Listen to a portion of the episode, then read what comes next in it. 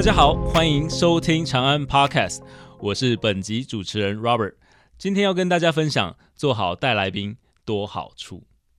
先问问大家，我们为什么要带来宾呢？以对分会的帮助来看，可以壮大分会以及提高平均会员的引荐金额。以会员的角度来看，人脉就是钱脉，即使来宾没有加入长安，也会有机会产生引荐。啊，例如长安的脊椎保健达人云龙老师，他曾经邀请一位来宾是肌耐力的训练教练。当天我们的会员志平啊，了解了来宾的 TA 客群，就是电台的听众客群。于是呢，跟来宾分享电台的讲座活动可以为来宾带来的商务效益，所以立刻得到了来宾的回复，也因此拿到十万元的引荐单。另外一个范例是我们内容行销产业的会员伟荣。伟荣曾经邀请过一位来宾，是达摩公关的老板。当天呢，是大图输出业的翰林做五分钟的简报。我们来宾在听完翰林的简报之后，立刻给出了一张台中的艺文展活动引荐单，引荐金额大约十二万元。哇哦，实在是非常立即、快速，非常有效果。那我们邀约来宾对自己有什么好处呢？第一是扩大经营人脉圈。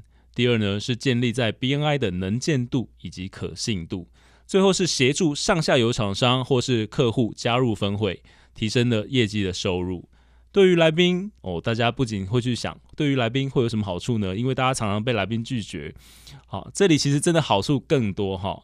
来宾可以建立新的人脉，好，有机会找到客户及上下游的厂商，也有机会得到好的产品跟服务，同时学习不同的产业资讯。